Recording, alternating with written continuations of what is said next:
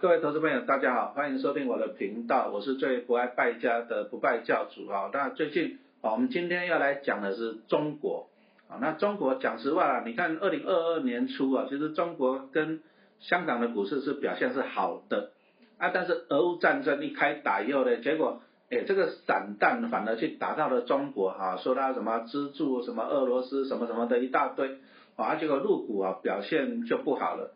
那本来其实入股去年啊，去年因为国家的一些监管的措施的科技股啊表现就不好，而且的房地产也不好，而且的什么双控啊各方面的啊，本来想说去年衰了一年，因为按照以前的统计的，中国通常是衰一年，然后再来就是哎整理一年，后面就是往上的啊，所以说陈老师今年也是有在关注了，好那入股，那我就简单讲我自己的。因为今年我个人觉得还是高股息为主轴，因为这个战争哦，这个疫情这个，那我自己持有的就是零零八八二，八八二好处在哪里？第一个啊，其实你看一下台湾的很多高股息的公司，你给他仔细看，它的股利通知单里面都有财产交易所得啊，其实就是拿他赚到的价差来配给你，但是这个不会太好，为什么？因为就是它的股利的纯度不够，什么意思呢？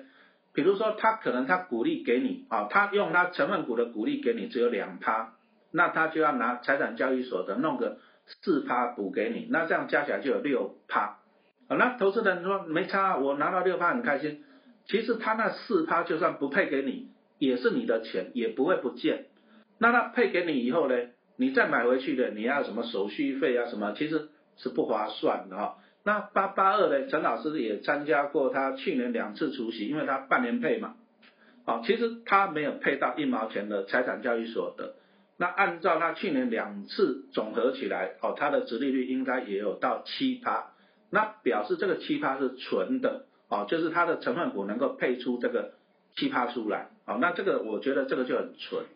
那再来第二个就是八八二。啊，它的一些的鼓励啊，其实你如果说海外所得你在一百万以内，你不用申报，超过六百七十万啊，你才需要缴二十趴，很难呐，你要领到一百万六百七十万也很难，所以零零八八二对陈老师来讲，第一个我觉得他的鼓励很纯，这第一个，那第二个呢啊可以节税啊减，还有健保补充保费也可以节掉，那再来就是中国啊去年衰的一年啊，但是啊。我要强调一件事情，衰是股价在衰了，可是重点来了，企业的获利还是在中国啊。那它如果说实际的获利有，那股价衰的，可是它获利有，表示值利率会高啊。那对于我们这种喜欢领息的投资人来讲，其实是有帮助的。其实高股息 ETF 它便宜的时候其实是好事情啊，因为是股价在跌啊，但是它经济它各方面它的获利没有衰退。所以说对投资人来讲是一个好事。那至于中国的科技股呢，我也讲实话了。陈老师最近哦，那个中信中国五十哈，那它的成分股很衰，就第一个就是阿里巴巴嘛，这个这个很衰，大家都知道。腾讯腾讯也很衰的哈，那什么京东什么，反正科技股都在衰了。哎，那陈老师最近在减那个零零七五三 L 啊，就是七五二的两倍杠杆。啊，那当然要很衰的时候去减了。那我最粉丝团我有贴嘛，老师最低减减到十一块啊，十一块零几啊，那我这个就抢短啊，这个正热就是抢短，因为这一波这样下来也真的是蛮凶的哈，抢短啊，那我提醒大家就是说，正热陈老师是抢短，但是高股息反而可以长期的投资啊，那我中国目前就是这样布局，第一个就安稳零股利，第二个是抢短赚价差啊，不过还是要看一下中国的基本面。啊，所以我们今天又请到了专家啊，中信投信的叶松炫来，松炫自我介绍一下。啊，各位听众朋友，大家好，我是中国信托投信国际投资科的科长叶松炫哈。那刚其实承接呃教主的话哈，今年其实中国的股市我们是非常的看好。好，那有一句老话就是说，投资中国要跟着政策走。好。那为什么跟着政策走呢？因为中国共产党他们不相信市场有自我修复的能力，必须透过人为调控。所以呢，你要看到被他调控到的产业很凄惨哈。可是，一旦调控完，那个爆发力也十足了哈。那我们认为，去年被调控最惨的科技跟地产了哈，呃，去年大概就调控完了哈。那大陆有一个术语叫政策底，好，就政策已经把你打到底了，政策呢只会做多哈。那这个我们非常确定，这个政策底出现在去年的第四季，好，每年十二月呃，中共会开一个中央经济工作会议哈，它会定调隔一年的全年政策方向。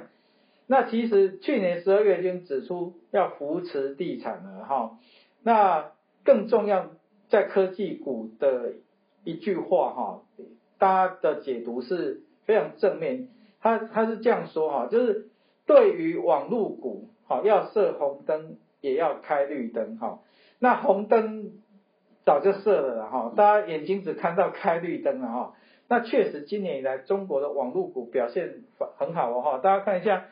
那个腾讯啊、阿里啊、美团、京东这今年来表现很好哦哈。那我们回过头来哈，我们先讲一下八八二。这个八八二就是中信中国高股息。对哈。那八八二主要成分股跟大家讲一下，其实就是地产跟银行。嗯。好啊，这两个是挂钩的啦。好，我们知道地产其实的钱都从银行搬的。嗯嗯。地产不好，银行一定跟着不好。好。那可是银行，中国的银行股每年获利都很丰厚哦，就是因为被地产股牵拖，导致它本益比低到不行。它去年那个最惨那时候恒大那时候，不过应该也差不多惨完了嘛，哈，对不对？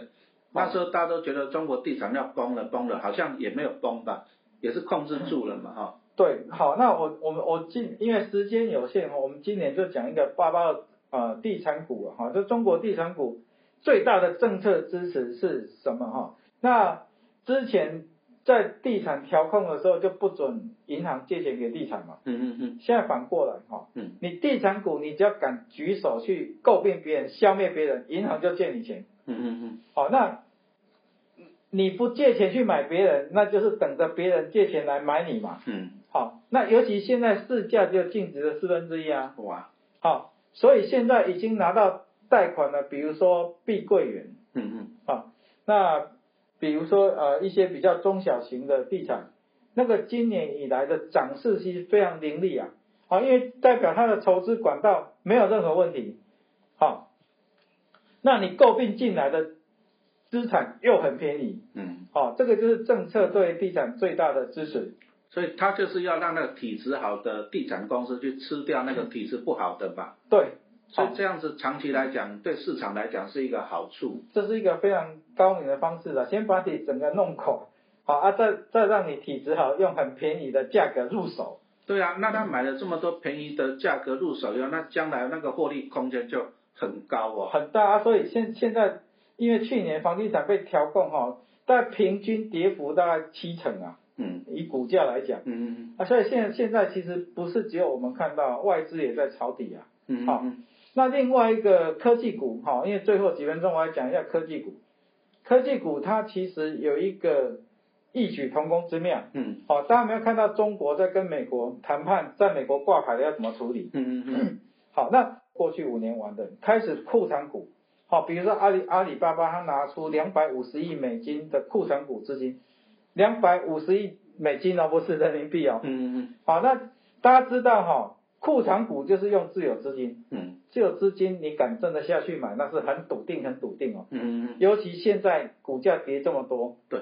好，那这个是不是鼓励地产股跟银行借钱来买别人是一样的？嗯嗯嗯。好，就把自己买上去的意思嘛。嗯。好，所以越来越多家的呃科技股在实施库藏股，这是一个很大的买盘哈。嗯。换句话说，保守的人可以买八八二点七，但是如果你积极的。嗯，其实可以做入股科技股的抄底。好，那中国信托投信呢？它其实哦，科技股叫零零七五二，中信中国五十，但是它有两倍哦，中信中国五十。三 L 正二。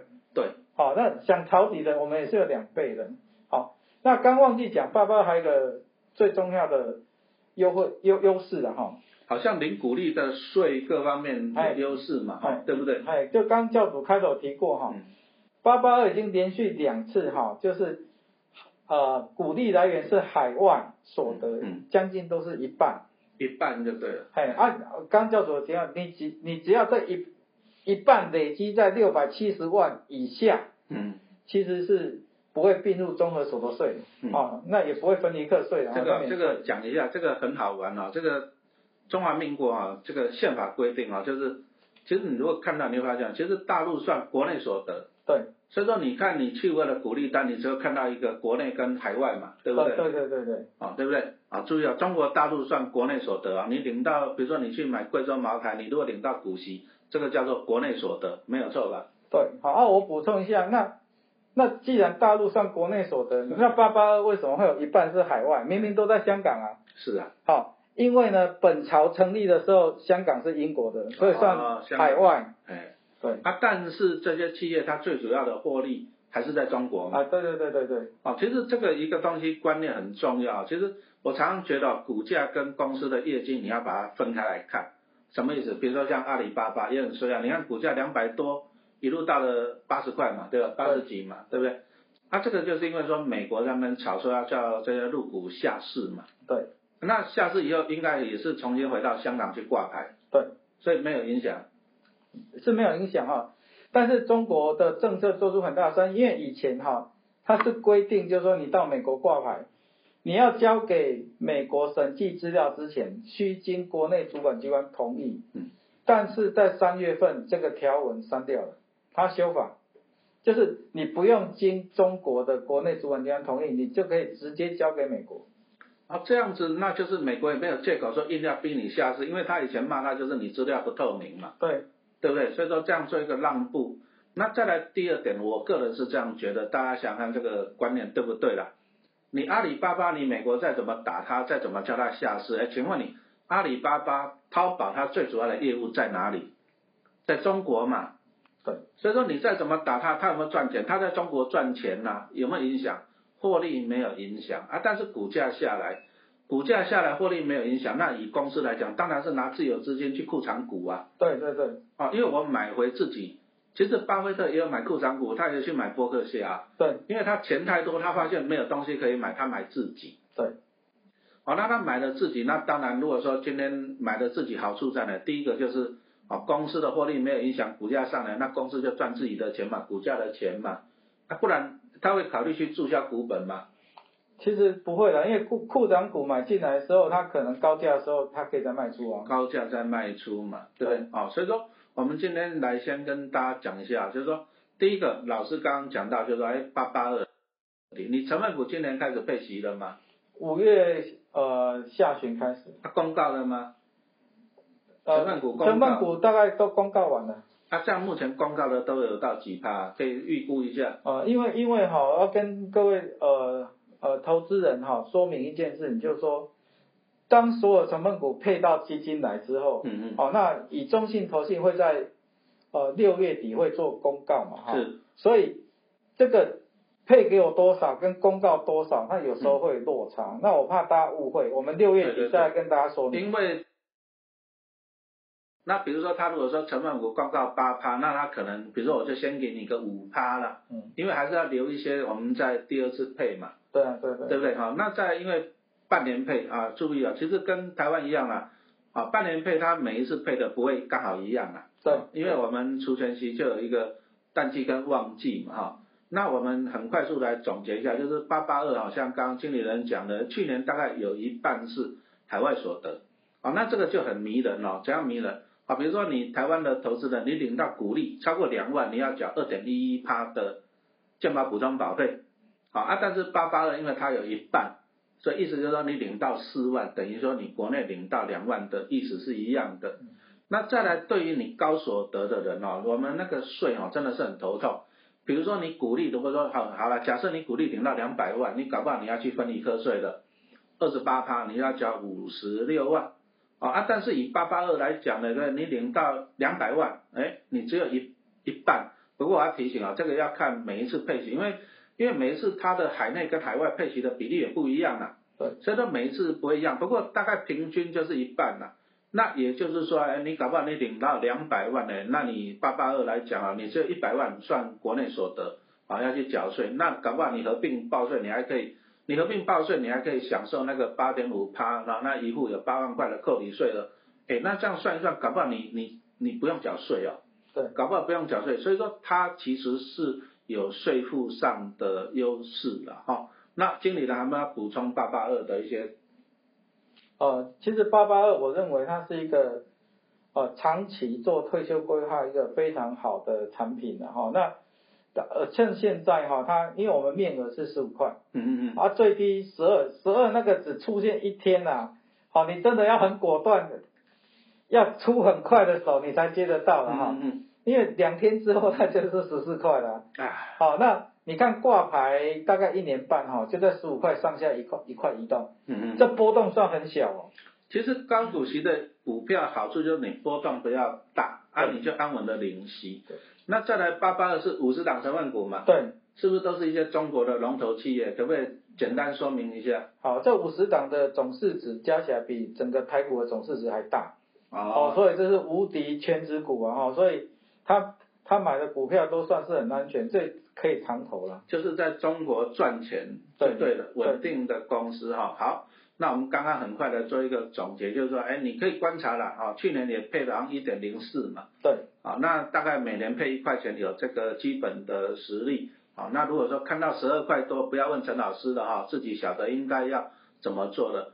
长期领息是不错，因为它哦股利有一半，基本上是一半啊，但是每次可能会不一样啊，反正它都会公告啊，有一半大概是海外所得。